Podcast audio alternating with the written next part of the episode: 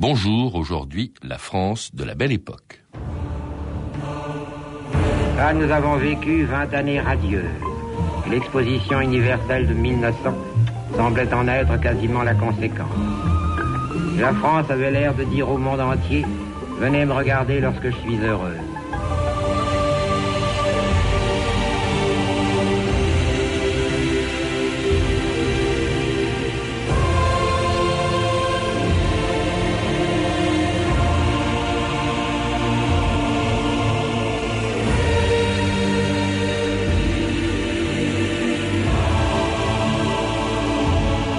2000 ans d'histoire.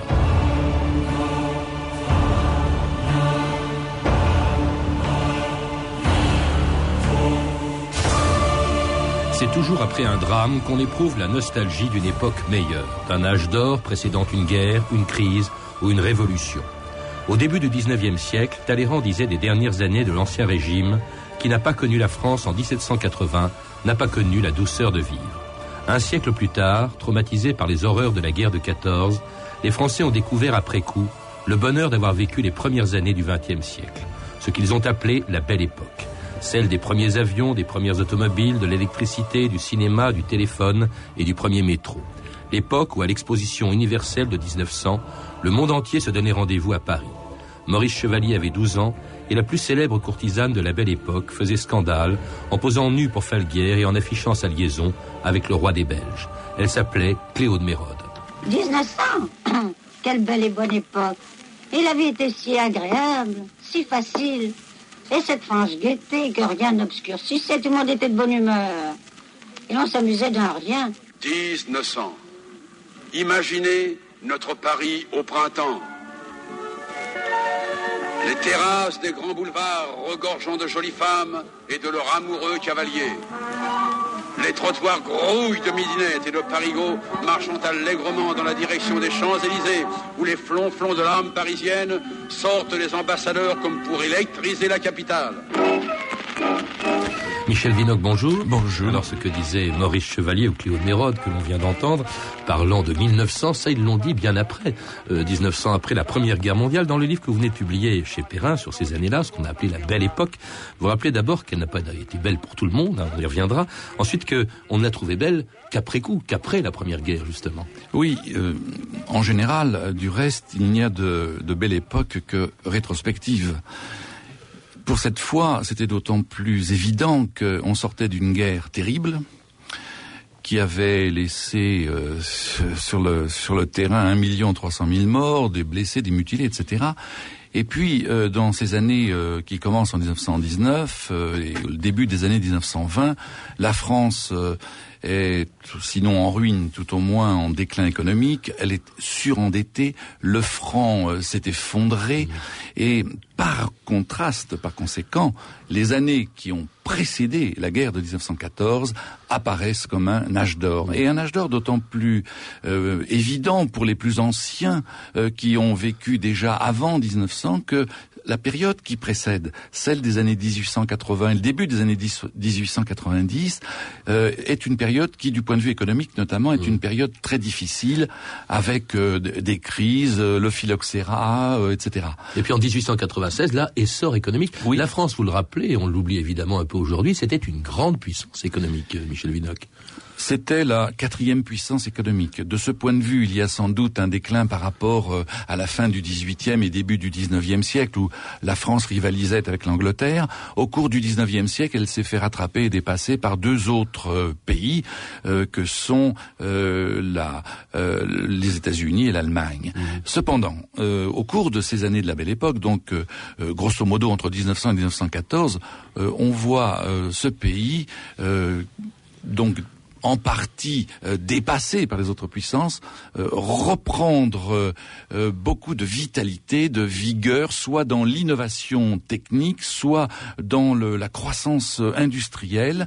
Et c'est ainsi que, en termes de productivité notamment, on voit la France rattraper une partie de son retard sur l'Angleterre notamment. Et puis, la belle époque, il faut le rappeler aussi, enfin, vous le rappelez dans votre livre, c'est l'époque de l'expansion coloniale. En fait, en fait, elle est terminée à ce moment-là. Mais la France est à la tête d'un empire de 11 millions de kilomètres carrés, 20 fois plus grand que la métropole, 50 millions d'habitants, qui d'ailleurs n'est pas étranger, cet empire, à l'essor économique. C'est un débouché considérable.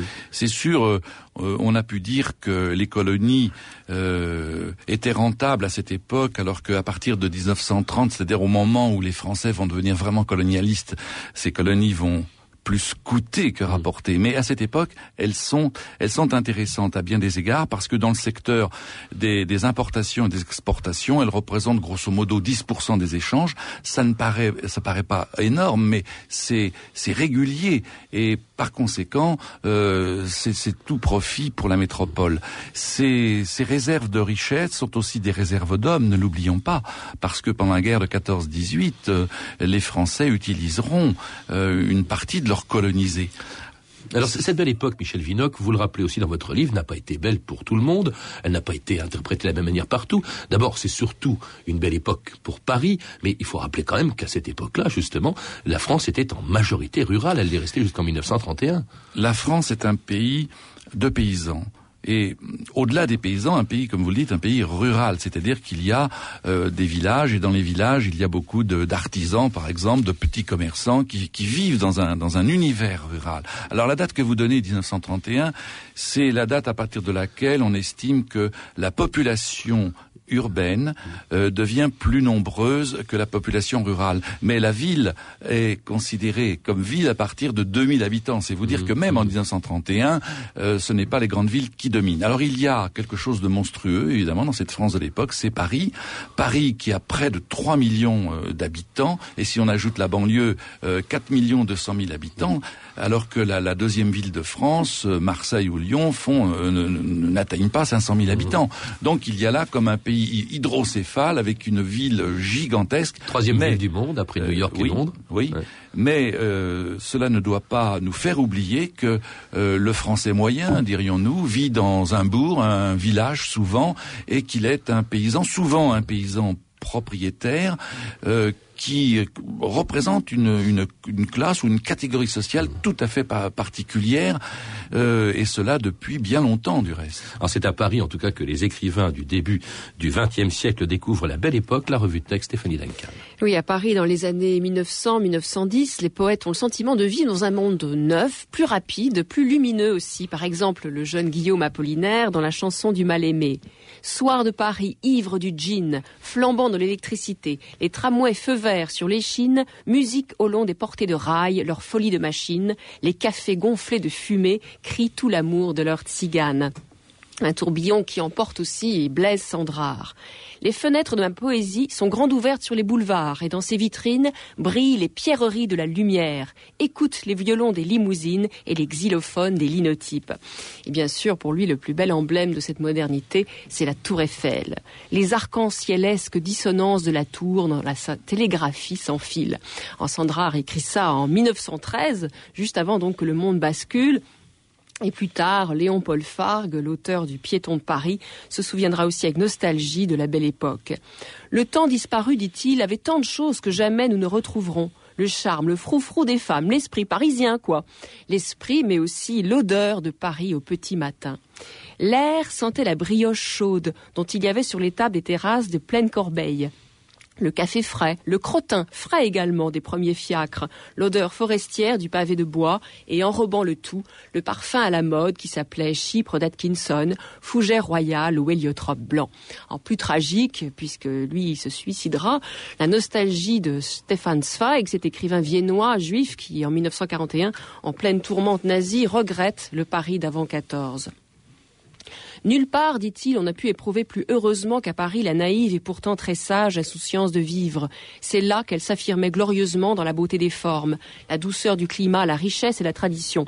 Euh, Zweig se souvient notamment d'une grande gaieté à Paris. Dans les cours des faubourgs jouaient les musiciens ambulants, on entendait par les fenêtres chanter les midinettes à leur travail. Toujours il y avait un éclat de rire dans l'air ou un appel cordial.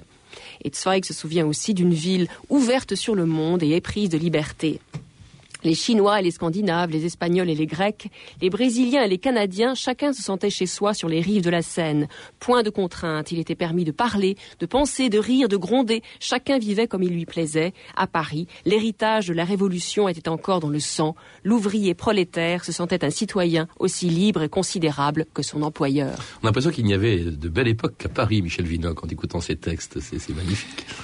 Euh, ces textes sont, très beaux. Sans doute y avait-il des d'autres villes où les gens étaient euh, heureux, mais ou pensaient l'être. Mais c'est vrai que tous les témoignages de l'époque euh, nous montrent une société parisienne qui est assez différente de celle d'aujourd'hui. Aujourd'hui, où Paris est une ville extrêmement dur et, où euh, il y a peu de, euh, de, de, de, sociabilité finalement, ou une sociabilité très fermée. À l'époque, il est vrai que tous les, auteurs racontent, et alors surtout les étrangers, imaginez euh, Stefan Zweig, qui lui est un Autrichien, qui connaît bien Vienne, qui connaît bien Berlin, qui sont de grandes villes à l'époque. Il arrive dans Paris et il est absolument émerveillé. Et par quoi est-il émerveillé? Par cette espèce de sentiment qui date de la Révolution, dit-il, qui est le sentiment d'égalité. C'est-à-dire que c'est une ville où il y a des, hiérarchies sociales comme dans toutes les sociétés, mais où elles sont complètement atténuées par la conscience de chacun d'être l'égal de l'autre, mmh. tout au moins en droit, sinon en richesse, en argent. Et ça donne euh, à cette ville cette, euh, cette gaieté, cette euh, fraternité serait beaucoup dire, mais en tout cas cette légèreté qui pour euh, Stéphane Zweig est absolument inconnu euh, dans sa dans sa Vienne natale. Et qui découvrait un des grands succès de la belle époque, enregistré en 1906 par Mayol, La Machiche.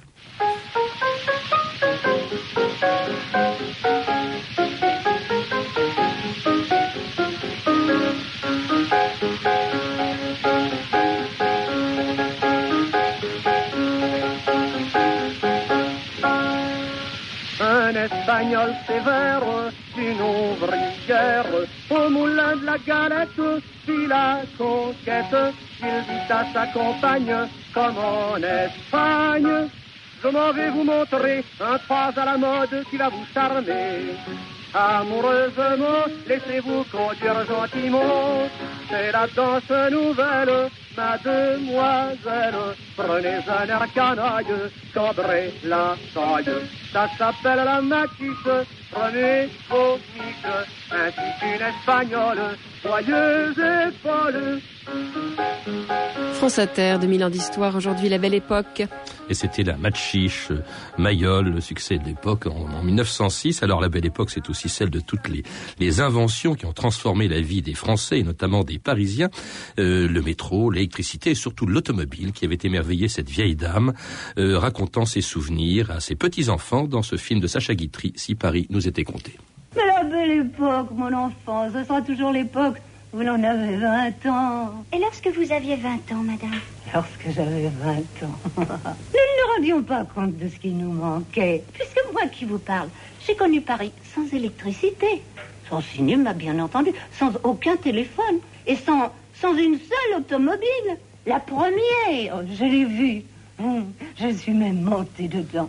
Alors l'automobile, l'électricité, le cinéma, ça aussi c'est la belle époque, Michel. Oui, certainement, et, ajoutons même euh, l'aéroplane, l'avion, euh, l'automobile en particulier, qui a été euh, une force de l'industrie française, de, des ingénieurs français, de l'invention française, car pendant un certain nombre d'années, euh, c'est la France qui a produit le, plus grand nombre d'automobiles et qui, euh, à la veille de 1914, est encore la, plus grande exportatrice. Alors, parmi ces ingénieurs qui sont devenus de grands, de grands hommes d'affaires, de grands constructeurs, il faut citer bien sûr Renault, Renault euh, Peugeot, qui ont construit d'abord des, voitures qui étaient extrêmement coûteuses, artisanales, mmh. et puis qui, peu à peu, du reste, à la suite des Américains, euh, ont construit des automobiles à la chaîne pour euh, développer de manière considérable leur production. Alors ça changeait complètement le, le décor de, de, la vie, le paysage, le paysage urbain et même le paysage rural,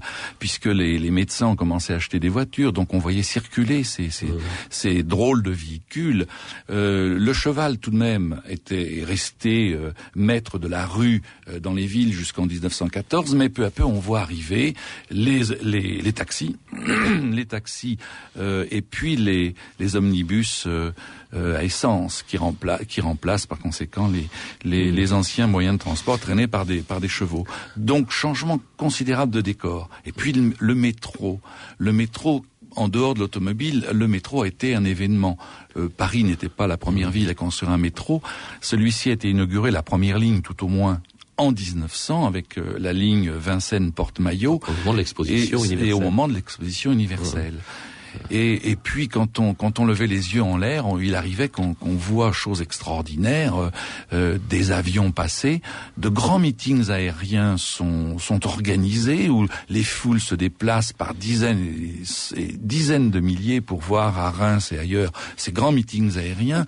Donc on a vraiment l'impression de vivre dans un monde nouveau et c'est aussi le monde de, du cinéma. Ne l'oublions pas, qui se euh, qui s'industrialise, euh, qui passe de, de de, l'artisanat, lui aussi, n'est-ce pas, à un, art industriel avec euh, la multiplication des salles dans les, grandes villes. Euh, voilà donc beaucoup d'éléments nouveaux qui font de, de, cette époque, sinon une belle époque pour tout le monde, comme vous l'avez dit, tout au moins une époque absolument nouvelle. Il y a une invention que vous n'avez pas citée, alors celle qui a peut-être encore plus impressionné les Français, puisqu'elle avait son palais, euh, justement, à l'exposition universelle de 1900, c'est l'électricité qui avait fasciné cette Parisienne racontant ses souvenirs au micro de France Inter en 1965. Le plus joli, le plus joli, c'était le soir, les illuminations sur le jardin du Trocadéro. Oh là là là là C'était la première fois que je voyais euh, une illumination avec l'électricité. Et c'était quand même féerique, qu'est-ce que vous voulez? Il y avait des jets d'eau, et puis alors l'illumination, c'était vraiment beau. Je ne serais pas parti le soir sans voir ça, voyons. Le trottoir de l'exposition. Comme j'avais afin de faire la noce de l'argent puis une permission, je me dis je m'en vais me payer une bosse en allant voir l'exposition. J'arrive donc à Paris de la porte et je me présente de bon matin avec un ticket à la porte et on m'introduit dans le machin. Je suis le monde car il y avait presse et j'arrive au bout d'un moment. Bah, un truc qui marchait sans cesse et qu'on appelait le tortoir roulant. Dessus il y avait un tas de convives. Je me dis bon Dieu, c'est que ça va? J'aperçois pas de locomotive qui fait qui peut traîner tout ça. C'était le trottoir de l'exposition par Paulin, une chanson de 1900, époque donc de la révolution industrielle, euh, époque de l'exposition de 1900. C'est vraiment la date de naissance d'ailleurs de la belle époque 1900-1914. En tout cas, c'est le, le symbole. -hmm. C'est le symbole de la belle époque. L'exposition universelle a été un succès euh, énorme, considérable puisque euh, l'exposition a attiré euh, plus de 50 millions de visiteurs et on ne retrouvera son, ce chiffre que dans les années 60, en 67 à Montréal. Ouais. C'est donc une, un succès à Paris, euh, à Paris, un succès, un, une exposition qui a attiré euh, les visiteurs de toutes les provinces, mais aussi de, de, de, tous les pays. Alors époque de révolution industrielle, époque de révolution technique, époque aussi de révolution artistique. La belle époque, c'est aussi l'art nouveau, Michel Vinocq. Oui, certainement, euh, l'art nouveau qui n'est pas français d'origine, mais qui a été euh, merveilleusement euh, représenté en France par l'architecte Hector Guimard. Nous sommes ici à la maison de la Radio France, oui. tout près de la rue La Fontaine, où on peut voir plusieurs immeubles très très caractérisés par ce style Guimard. Un peu plus loin, le Castel Béranger, euh, qui, alors, l'Art Nouveau avait une ambition. C'était. Il y avait aussi pour Guimard, il y avait les stations de métro. Ah ben attendez, j'allais y venir ah. justement. Alors, euh, l'Art Nouveau voulait à la fois euh, défendre le beau naturellement, mais le mettre à la portée de tous. Réconcilier, si vous voulez, la société démocratique avec le beau, euh, réconcilier la révolution industrielle, l'industrie avec euh, le beau. Et c'est ainsi que lorsqu'il construit le, le Castel Béranger, il, euh, Guimard euh, publie en même temps une sorte de catalogue avec des, des, des planches de description de, de, son travail qui constitue donc un, un, un, catalogue de modèles, de modèles que les autres architectes vont pouvoir reprendre. On va pouvoir faire du préfabriqué si vous voulez.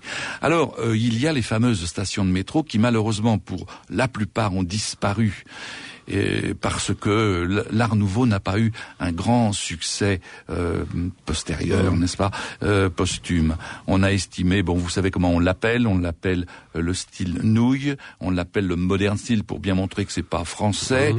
euh, et on a reconsidéré euh, au cours de ces dernières années, même depuis un certain temps, euh, justement que c'était un, un, grand art. Mmh.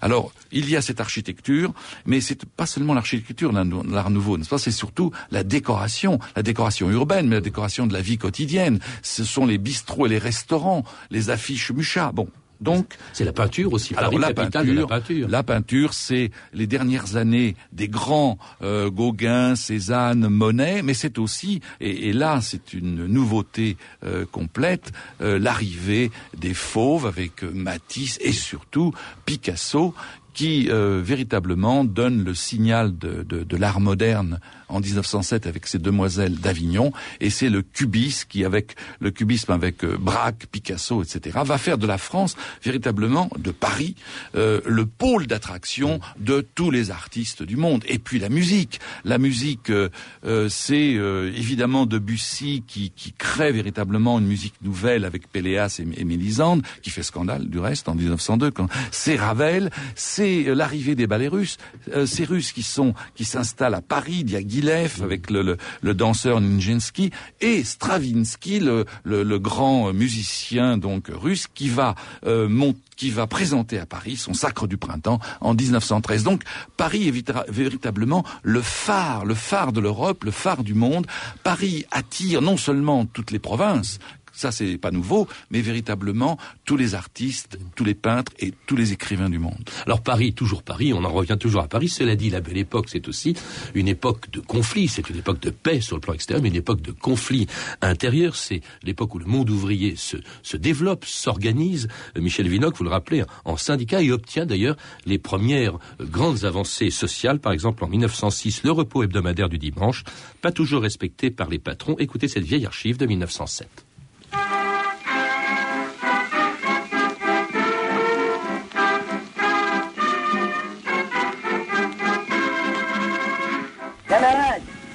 Prévenu que les grands magasins de nouveautés aux 100 culottes sont ouverts aujourd'hui dimanche au mépris de la loi. Avant les sans avant les nouveautés, oh, silence camarades.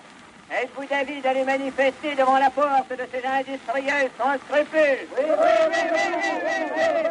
C'est bien. Mettons-nous en marche en bon ordre derrière la fanfare syndicale. En avant c'est la grande période du syndicalisme, c'est Michel Vinocq. À l'époque, la CGT a été créée en 1895 et elle est très active à ce moment-là. Oui, les... entre 1906 et 1909, 1910, on bat tous les records de, de, de journées de grève. Cela ne veut pas dire pour autant que la condition ouvrière soit plus difficile que jadis. Jadis, c'est quoi le contraire, ce qui est oui, assez surprenant. Certainement, seulement euh, l'amélioration des conditions justement de vie euh, encourage le mouvement ouvrier à tous égards, encourage l'organisation, la syndicalisation et la combativité. Euh, il y a aussi, euh, si grosso modo la condition ouvrière s'est améliorée nettement en 50 ans euh, depuis la Seconde République, euh, il y a aussi euh, le fait que la conjoncture n'est pas très bonne, car dans cette période de croissance, les prix montent plus vite que les salaires, ce qui est une des raisons par conséquent de la combativité. Alors, on peut euh, citer au moins un fait euh, très symbolique de cette euh, période et aussi de la euh, de la condition ouvrière, c'est la catastrophe de Courrières en 1906 qui fait plus de 1000 morts dans les mines de Courrières, à la suite de quoi il y aura des grandes grèves dans de, de, des mineurs dans le dans le nord et, et le Pas-de-Calais et dans les années qui vont suivre, on va assister à toute une série de grèves avec des des affrontements très durs. On peut dire 1906, que la lutte, 1906, la lutte oui. des classes existe, n'est-ce oui. pas? Elle est, À cette époque, il y a des affrontements. Alors, il n'y a pas de CRS, c'est l'armée généralement qui, qui, est obligée de, de, de, jouer le rôle de, des policiers. Vous voyez par Clémenceau?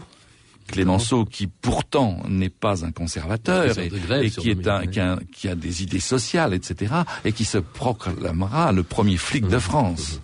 Affrontements syndicaux, affrontements politiques aussi, il faut pas l'oublier. Hein, sur le plan politique, une France très profondément divisée. L'affaire Dreyfus est à peine terminée, elle sera officiellement terminée en 1906, mais il y a l'affaire de la laïcité, Michel Vinocq. Oui, alors les, le, le, conflit euh, va s'apaiser du reste, mais enfin il est porté très très à l'incandescence au cours de l'affaire Dreyfus et jusqu'en 1905, au moment où l'on va voter la loi de séparation de l'Église et de l'État, des Églises et de l'État, ce qui va euh, provoquer l'année suivante le, ce qu'on a appelé la crise des inventaires, lorsque on sera obligé, lorsque les, les, les inspecteurs de l'enregistrement vont devoir aller dans les églises pour faire la, la liste des, des, des, objets cultuels, ça va provoquer des bagarres aux portes des églises, à l'intérieur des églises. Donc on ne peut pas dire que la France soit apaisée, mais néanmoins cette loi va à la longue euh, régler ce conflit euh, séculaire euh, sur la question religieuse. Alors, France prospère malgré tout, le bilan de la belle époque est plutôt, même si on l'a appelé après coup, la belle époque est plutôt positif. On se demande pourquoi, et c'est d'ailleurs la question que vous posez à la fin de votre livre, Michel Vinocq,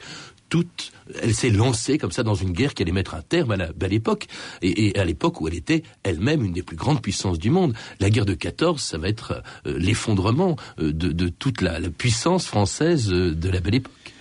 Oui, certainement, c'est parce que la France, comme toutes les, autres puissances, ne veut pas être isolée. Donc elle va entrer dans un système d'alliance, d'alliance avec la Russie et euh, ensuite avec l'Angleterre, et que à partir de ce système d'alliance qui s'oppose à un autre système d'alliance qui est euh, celui de la de l'alliance entre l'Allemagne et l'Autriche-Hongrie, euh, il va y avoir un engrenage absolument implacable. Il faut euh, se rappeler que la France a été vaincue en 1870-71. Mais elle avait oublié, là, il n'y a plus de revanche, plus d'esprit de revanche non, en 14, assez Non, on ne... Et on, pourtant, on part, on part oui, se battre. Disons qu'on ne va pas faire la guerre pour récupérer mmh. l'Alsace-Lorraine. Ça va devenir un but de guerre quand la guerre sera lancée, mais on n'est pas entré en guerre pour récupérer l'Alsace-Lorraine.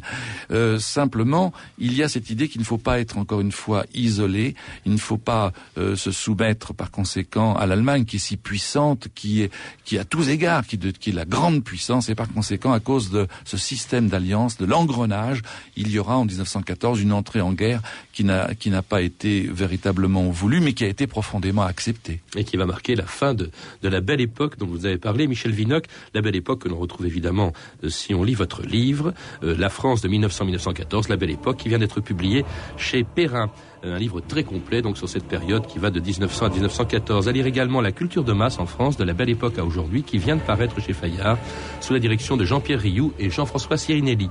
Vous avez pu entendre un extrait du film Si Paris nous était compté de Sacha Guitry disponible en cassette chez René Château Vidéo. Euh, vous pouvez retrouver ces renseignements en contactant le service des relations avec les auditeurs au 0892 68 10 33 34 centimes d'euros la minute ou nous contacter sur franceinter.com. C'était 2000 ans d'histoire. À la technique, Stéphane Devernay et Lidwin Caron. Documentation Anne Weinfeld et Virginie Bloch-Léné. Revue de texte Stéphanie Duncan. Une réalisation de Anne Kobilac. Une émission de Patrice Gélinet. Une émission initialement diffusée le 25 février 2002. Demain, dans 2000 ans d'histoire, les génies.